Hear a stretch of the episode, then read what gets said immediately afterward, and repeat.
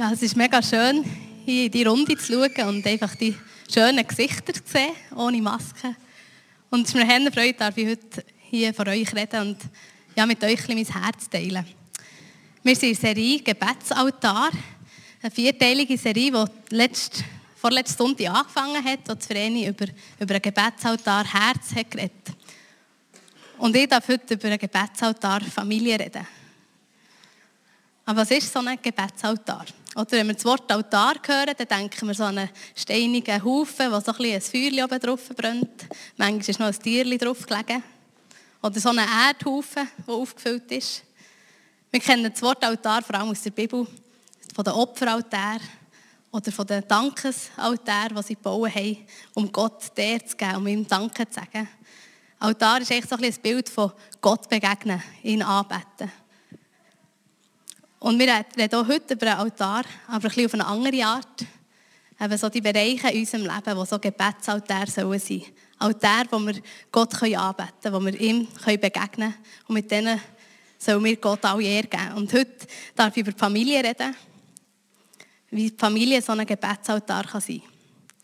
Ich bin als jüngste von zehn Kindern aufgewachsen, habe neun ältere Geschwister und die haben mich wohl oder übel geprägt, ob sie es wollen oder nicht. Sie haben mich sehr belanglose Punkte geprägt, wie zum Beispiel, ob ich Peperoni gerne habe oder nicht. Meine Schwester hat so eine Phase gehabt, da hat sie Peperoni gerne gehabt und er wiederum nicht. Und irgendwie hatte ich das Gefühl, ich müsse die Phasen mitmachen. Und habe mit ihr die Peperoni gerne gehabt. Und wenn sie sie nicht gerne gehabt, habe ich sie auch nicht gerne gehabt. Meine Mama war eine recht arme, weil wir immer die Peperoni rausgelesen aus dem Salat. ja, und meine Schwester hat dann gesagt, ja, du machst mir alles nachher. Ich habe das dann nicht zugegeben.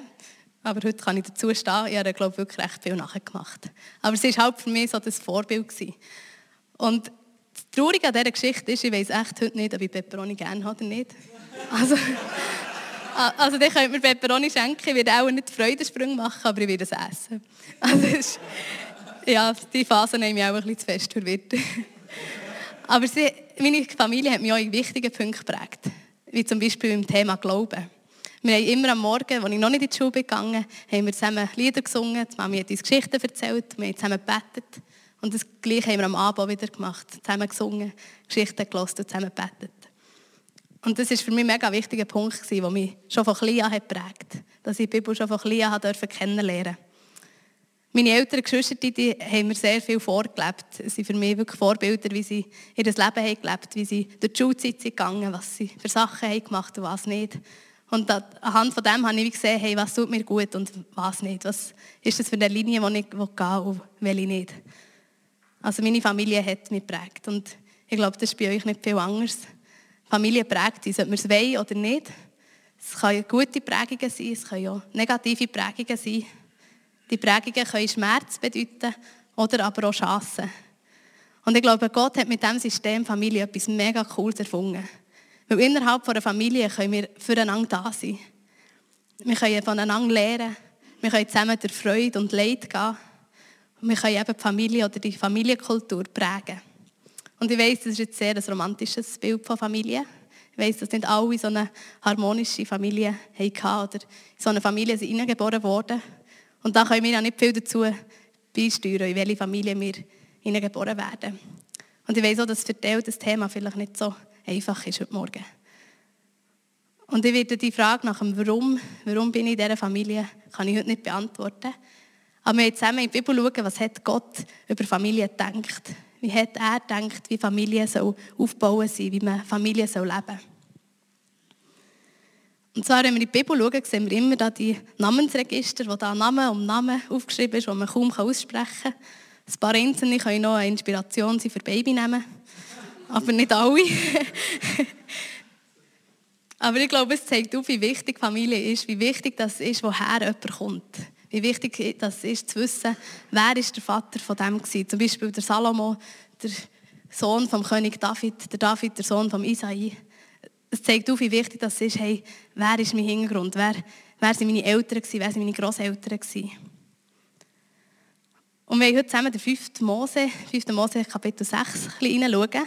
Dort war das Volk Israel kurz davor, ins verheißene Land einzuziehen. Das Land, das Gott schon jahrelang voraus prophezeit hat, das er ihnen verheißen hat. Sie sind nach jahrelanger Sklaverei in Ägypten. Sie sind befreit worden. Gott hat sie dort rausgeführt und sie sind zusammen durch die Wüste gelaufen. Der Mose, ihr Anführer, hat sie durch die Wüste geführt. Und jetzt sind sie kurz vor dem Land und Gott hat ihnen das Land versprochen und sie sind kurz davor, das einzunehmen. Sie sollen dort nicht mehr als Sklaven leben, sondern als freies Volk Gottes. Sollen sie dort wohnen und Familie gründen. Und jetzt in diesem fünften Mose gibt Gott ihnen noch so letzte konkrete Anweisungen, Warnungen, aber auch Verheißungen, wie sie dort leben sollen. Wir lesen zusammen 5. Mose 6, Vers 4. Da noch ein Vers. Oh ja. Höre Israel, der Herr ist unser Gott, der Herr allein. Und du sollst den Herrn, deinen Gott, lieben mit deinem ganzen Herzen und mit deiner ganzen Seele und mit deiner ganzen Kraft. Und diese Worte, die ich dir heute gebiete, sollst du auf dem Herzen tragen. Das sind die ersten drei Verse von dem sogenannten Schema Israel. Das bedeutet Höre Israel. Und das ist ein mega wichtiger Text für die Juden. Sie den am Morgen und am Abend immer wieder wiederholen oder beten. Und es zeigt uns, wie wichtig das der Text ist. Jesus nennt das in Matthäus 22 nennt das, das wichtigste Gebot, dass wir Gott von ganzem Herzen lieben. Der erste Vers stellt euch klar, hey, es gibt einen einzigen Gott. Es gibt nicht mehrere Götter oder irgendwie verschiedene Götter. Nein, es gibt einen Gott und ihn sollen wir lieben mit unserem ganzen Herz, mit unserer ganzen Seele, mit unserer ganzen Kraft. Über das Herz hat Vreni letztes Mal geredet. Und eine Frage dort, die wir uns immer wieder stellen müssen, ist, gehört unser Herz ganz Gott? Lieber wir eben wirklich von ganzem Herzen oder nur mit einem Teil davon, gehört ein Teil davon ihm. Wir sollen mit ganzer Seele lieben, also mit all unserem Sein, mit all unserem Denken, sollen wir Gott lieben. Und mit ganzer Kraft. Und in so vielen stecke ich manchmal meine Kraft, die nicht so wichtig ist. Wenn ich mich über Sachen aufrege, die ich vielleicht nicht müsste. Oder wenn ich Sachen mache, wo ich vielleicht nicht dran wäre. Oder so viel bin ich am Abend so müde vom ganzen Tag und denke, ja, jetzt Zeit mit Gott wäre schon noch schön, aber irgendwie, ich mag einfach nicht. Ich mag es nicht mehr. Aber es steht, hey, wir sollen ihn mit ganzer Kraft lieben. Unsere Kraft sollen wir in ihn investieren und von ihm holen. Und was hat der Vers mit Familie zu tun? Ich glaube, es fängt bei uns an. Bevor wir von irgendjemandem etwas erwarten können, fängt es bei unserem Herz an. Zuerst müssen wir das leben, bevor wir irgendetwas von unserer Familie erwarten können. Das stellt auch der Vers 6 klar, den ich jetzt vorlesen möchte. Vers 6 bis 9. Und diese Worte, die ich dir heute gebiete, sollst du auf dem Herzen tragen. Also es fährt bei deinem Herz an. Und du sollst sie deinen Kindern einschärfen und davon reden, wenn du in deinem Haus sitzt oder auf dem Weg gehst, wenn du dich niederlegst und wenn du aufstehst und du sollst sie zum Zeichen auf deine Hand binden und sie sollen dir zum Erinnerungszeichen über den Augen sein. Und du sollst sie auf die Pfosten deines Hauses und an deine Tore schreiben. Also ich nehme an, bei euch daheim steht das überall auf den Pfosten an den Türen. Nein, wir sollen uns das einfach wirklich vor Augen haben. Immer und immer wieder. Wir sollen es auf dem Herz tragen. Wir sollen uns immer daran erinnern, hey, wir sollen Gott lieben von ganzem Herzen, weil er ist Gott allein. Und das macht eigentlich so Vers 8 und 9 klar. Überall, wo wir sind, sollen wir uns daran erinnern. Und wir sollen es nicht verstecken, sondern wir sollen es sichtbar sehen, so dass es eben auch unsere Kinder sehen. Wir sollen den Kindern davon erzählen, wir sollen ihnen vorleben. Und es ist so cool, er beschreibt da, wenn du aufstehst, wenn du auf den Weg gehst, wenn du dich niederlegst, also eigentlich ganz simpel gesagt im Alltag. Oder im Alltag sollen wir den Kindern das erzählen, sollen wir es vorleben. Hey, Gott traut uns zu, dass wir die nachfolgende Generation prägen. Und das ist eigentlich eine mega Verantwortung, aber auch ein Privileg. Ich glaube, wir können so viel Gutes weitergeben. Innerhalb einer Familie hat man die Möglichkeit, die Jüngerschaft ganz praktisch zu leben.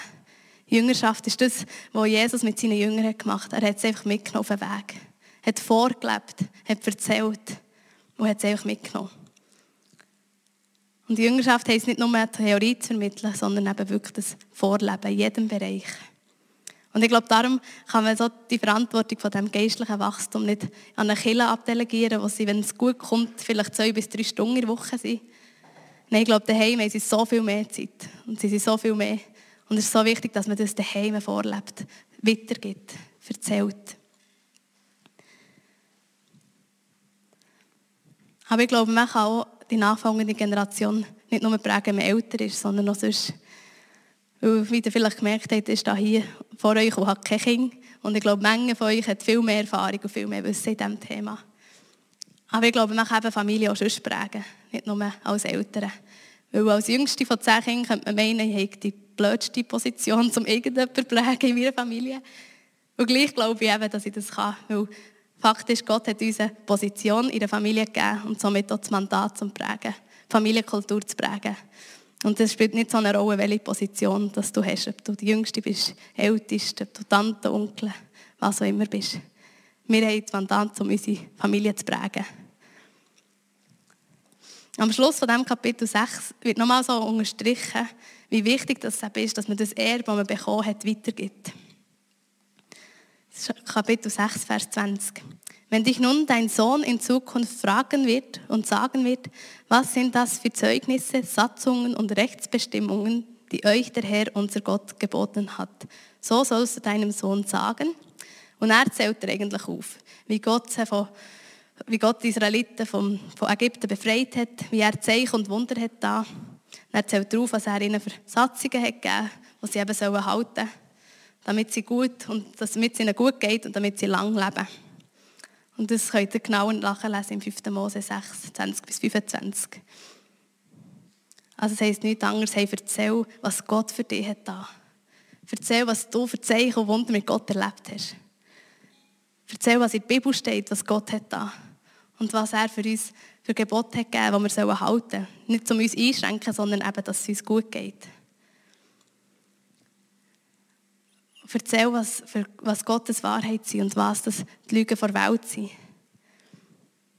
Und es ist eigentlich noch cool, er beschreibt hier einfach so eine Situation eigentlich im Alltag. Also wenn mal dein Sohn kommt, so der fünfjährige Bub, und sagt, du, was sind das für Satzungen und Rechtsbestimmungen, die uns Gott gegeben hat? Wird es auch nicht so sagen, behaupte ich. Vielleicht ein bisschen andere Worte. Aber es ist eigentlich cool, weil Kinder werden fragen. Kinder fragen viel. Gerade in dieser Warum-Phase. Warum ist das so und warum hat er das gegeben? Und dann sollen wir Antwort geben und erzählen, was, was Gott für uns da hat. Was wir mit ihm erlebt haben und was wir in der Bibel lesen können. Auch in dem 5. Mose, in dem Kapitel 6 steht auch, vergiss nicht, was, vergiss nicht Gott, der dir all das Gute gegeben hat. Also, wenn die Israeliten in diesem Volk sind, also in diesem Land sind, wo Gott ihnen gegeben hat, sollen sie einfach nicht Gott vergessen. Und es ist noch so schnell passiert, dass man Überfluss hat, dass es ihm gut geht. Und irgendwie vergisst man Gott und man wird so ein bisschen selbstgefällig und hat das Gefühl, ja, das habe ich mir erarbeitet. Aber eigentlich ist alles, was wir haben und was wir sind, kommt von Gott. Und das steht, steht in diesem Vers recht klar, hey, vergiss nicht Gott, der dir all das gegeben hat. Der dankbare Lebensstil, den wir leben sollen, der unsere Familie prägen soll. Der dankbare Lebensstil. Und vor dem auch zu wissen, hey, das, was ich habe, ist nicht von mir, sondern ist ein Geschenk von Gott. Und wie ich am Anfang gesagt habe, vielleicht bist du in einer Familie aufgewachsen, wo man dich nicht mit so guten Sachen prägt. Wo es nicht einfach nur so einfach war. Vielleicht bist du ein Sohn oder eine Tochter, die nie so die ältere Liebe erfahren hat oder die geschwisterte Liebe. Vielleicht hast du dich immer so ein bisschen als Aussenseiter von deiner Familie gefühlt, weil du einfach anders warst. Und ich kenne deine Geschichte nicht, ich kenne deinen Hintergrund nicht, aber ich weiß, dass es nicht Zufall ist, in welche Familie wir geboren werden. Und ich weiß, dass das für die auch ein bisschen schwierig ist zu annehmen, weil man denkt, ja, das ist aber recht unfair. Aber ich glaube, wir können damit dann so umgehen, dass wir das eben unfair finden, dass wir Gott für das anklagen und immer wieder fragen, warum. Und die Prägungen, die wir irgendwie mitbekommen haben, so wie einen Rucksack mitschleifen und uns ein mit dem zufrieden geben und sagen, ja, das bin jetzt halt eben einfach ich, das habe ich erlebt. Das ist das, was mich prägt. Das ist meine Last, die ich auf meinem Weg mitnehmen muss. Oder wir fangen an, das loszulassen und uns auf den Weg zu geben, wo, wo wir die Prägungen loslassen, wo wir die Wut, die Angst, die, den Schmerz, den wir vielleicht erfahren haben, von Anfang loslassen. Und im 5. Mose steht ebenfalls, wir sollen Vater und Mutter ehren. Und es steht nicht, wir sollen ihn ehren, wenn es uns gut geht oder wenn sie uns gut behandelt haben. Nein, es steht, wir sollen ihn ehren, weil dann wird es uns gut gehen in dem Land, das er uns gegeben hat. Also es ist auch mit einer Verheißung geknüpft. Und selbst ich, die jetzt eigentlich recht eine schöne Kindheit hatte, selbst mir fordert der Vers manchmal raus. Oder eben als Kind oder als Teenie noch viel mehr. Vater und Mutter wirklich immer zu ehren. Und gleich glaube ich, es, ist so viel, es liegt so viel dort drin. Und ich glaube, wir können wirklich die Prägungen dürfen wir loslassen. Wir dürfen uns auf den Weg von Vergebung begeben, wo wir einfach zuerst mal für uns selber um Vergebung bitten, weil wir auch nicht immer alles richtig gemacht haben weil wir bei weitem noch nicht alles richtig machen. Aber dann auch anzufangen, unseren Eltern, unseren Geschwistern zu vergeben. Und ich weiss, es ist nicht ein Weg, wo man einfach so einen Sonntagsspaziergang wählt, sondern ich weiss, es ist ein Weg, der viel kostet und der, der schwierig ist. Aber ich glaube, es lohnt sich, weil wir nicht dazu bestimmt sind, Sklaven von diesem Rucksack zu sein, zum Mittragen. Weil wir nicht dazu bestimmt sind, den Rucksack irgendwie noch einen Meter weiter mit uns zu tragen glaube, dass wir dazu bestimmt sind, frei zu sein in Christus. Weil er für uns als Kreuz gegangen ist und gestorben ist. Weil er unsere Sünden dort hat gezahlt. Weil er für all das, für, für den Schmerz, für die Wut, für all das Negative, was wir mitbekommen haben, ist er gestorben, dass das nicht mehr zwischen uns und Gott steht. Dass das nicht mehr zwischen uns und Menschen steht. Und ich glaube, darum ist es so wichtig, dass wir auf uns auf den Weg von Vergebung begeben. Wo wir selber Vergebung für unsere Sünden bekommen und wo wir einander vergeben. Kolosser 3, 13 steht, Geht nachsichtig miteinander um und vergebt einander, wenn einer dem anderen etwas vorzuwerfen hat. Genauso wie der Herr euch vergeben hat, sollt auch ihr einander vergeben. Und wir alle brauchen Vergebung. Und ich glaube, wir alle können Vergebung aussprechen. Und ich glaube, es liegt so viel mehr noch für uns drin, wenn wir wirklich uns einfach, wenn wir uns bewusst sind, wir sind nicht Sklaven von so einem Rucksack. Wir sind dazu bestimmt, frei zu sein. Und mit Gottes Hilfe liegt alles drin. Mit Gottes Hilfe können wir das loslassen. Mit Gottes Hilfe können wir selbst denen vergeben, wo wir, nicht, wo wir nie gedacht haben, dass wir das können. Weil der, der diesen Vers geschrieben hat, hat auch vielen müssen vergeben. Der hat auch vielen müssen vergeben, weil er Verfolgung erlebt hat. Und ich glaube nicht, dass er diesen Vers einfach so leichtfertig geschrieben hat. Und das Zweite, was ich euch mitgegeben habe, das Familiensystem, das überträgt Gott auf sich selber. Er nennt sich Vater und er nennt uns seine Kinder. Und ganz egal, wie deine Familie hier auf dieser Welt war, Gott ist ein guter Vater. Durch und durch gut. Und er meint es gut mit dir. Und wir haben eine Familie im Himmel, oder eine himmlische Familie, sage ich jetzt einmal so, was gut meint. Weil wenn wir seine Kinder sind, das heisst, wir sind alles Geschwisterte. Und ja, auch wir schaffen es nicht immer untereinander. Wir sind halt wirklich einfach Menschen. Und wir sind nicht immer richtig. Aber wir wollen die Kultur hier haben von, von Vergebung. Die Kultur haben vom Miteinander, vom Füreinander da sein. Vom Miteinander Leid und Freude zu gehen. Ich glaube, das ist das, was Gott vor Familie gedacht hat. Dass wir zueinander schauen. Dass wir miteinander unterwegs sind und füreinander sind. Und du hast hier äh, eine Familie. Auch wenn deine irdische Familie vielleicht nicht so, ja, das war, was du dir gewünscht hast. Du hast hier eine Familie. Und ich möchte zum Schluss die Punkte noch zusammenfassen. Wenn du Kinder hast, dann lebe die Glaube im Alltag vor. Erzähl ihnen, was Gott für dich hat. Und deine Erziehung, die soll Kinder zu Gott herführen. Und das bedeutet nicht, dass wir immer alles richtig machen müssen. Weil ja, wir versagen einfach auch in der Erziehung. Wir sind auch da nicht perfekt. Und ich glaube, es ist gleich so wertvoll, wenn Kinder sehen, wie man mit Fehlern umgeht. Weil irgendwann werden Kinder auch Fehler machen. Und mein Papi hat sich mal bei mir entschuldigt, als ich noch klein war, weil er in einem Teil oder in einem Ort ähm, ein bisschen überreagiert hat. Ich habe es selber gar nicht so gemerkt. Aber er ist zu mir gekommen, hat sich für das entschuldigt. Das hat mich beeindruckt, dass mein Papi mir, mir ein kleines Mädchen Entschuldigung sagen konnte. Und ich glaube, das hat mich gelernt, zu Fehlern zu stehen. Und dass das nicht schlimm ist, wenn man sich für etwas entschuldigen muss.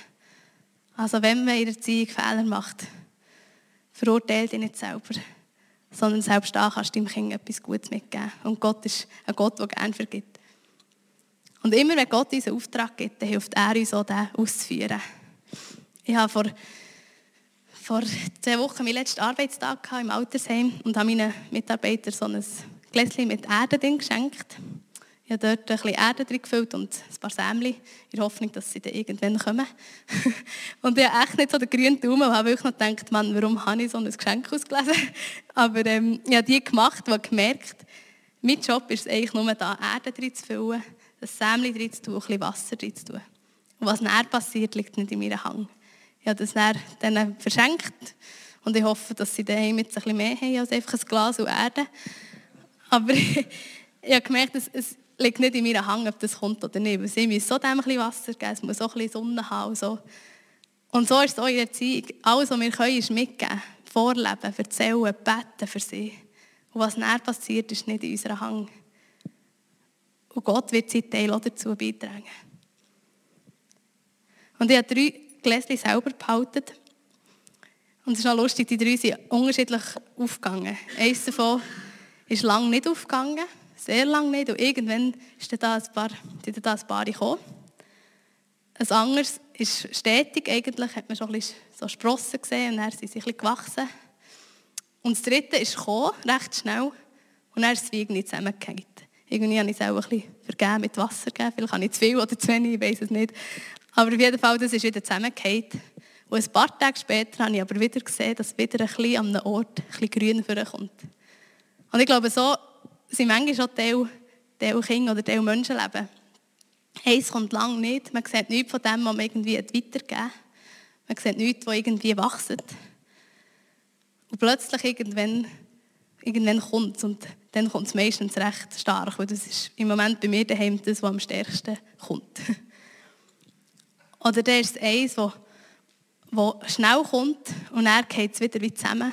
Und man hat das Gefühl, jetzt sieht man nicht mehr von dem, was ich mitgegeben habe. Oder auch von dem, was man eben schon gesehen hat. Aber das heisst nicht, dass es nie wieder kommen kann. Oder dass das, was man gesagt hat in die Leben hinein, das Gute, was man mitgegeben hat, das heisst nicht, dass das nicht mehr kommt. Weil wie bei meinem Pflänzchen, es ist dann auch wieder ein bisschen gekommen. Und dann gibt es auch die, die stetig, wo man stetig einfach sieht, oh, das kommt gut. Und dann gibt es auch die, die nie kommen. Und das gibt es leider auch, wo man nicht so viel sieht von dem, was man gesagt hat. Wo man denkt, ja, wo sind die Samen her? Aber alles, was wir müssen tun ist einfach vorleben, erzählen und für sie zu beten. Und ich glaube, dann wird eben die Familie zu so einem Gebetsaltar, wo Gott alle Ehre macht, wo ihn anbetet und wo man ihm auch begegnen kann. Und der dritte Punkt wie ich vorher gesagt habe, deine Erinnerung an Familie nicht so schön ist, ich möchte dir heute Mut machen.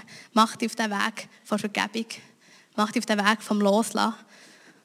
Und gib den Rucksack, leg den zum Kreuz und sag, hey, das ist nicht mehr länger, soll der mich bremsen oder mein Handeln bestimmen oder irgendwie mehr einschränken. Weil wir sind, wie gesagt, berufen zum, zur Freiheit. Gott hat uns frei gemacht. Und er hat schon lange für diesen Rucksack gezahlt. Er ist schon lange für all das gestorben. Er hat schon lange den Rucksack auf sich genommen. Und ich glaube, wir müssen ihn zum Kreuz legen und wirklich dort lassen. Und wie gesagt, das ist nicht ein schneller Prozess, sondern es ist meistens ein Prozess, der länger geht. Aber Gott wird dich auf jedem Schritt und Tritt begleiten. Und egal, ob du Kinder hast oder nicht, wir prägen unsere nachfolgende Generation. Sei das als Tante, Onkel, als Götti, Gotti, als Nachbar, Nachbarin von einem Kind oder im Beruf, wenn wir mit Kindern zu tun haben.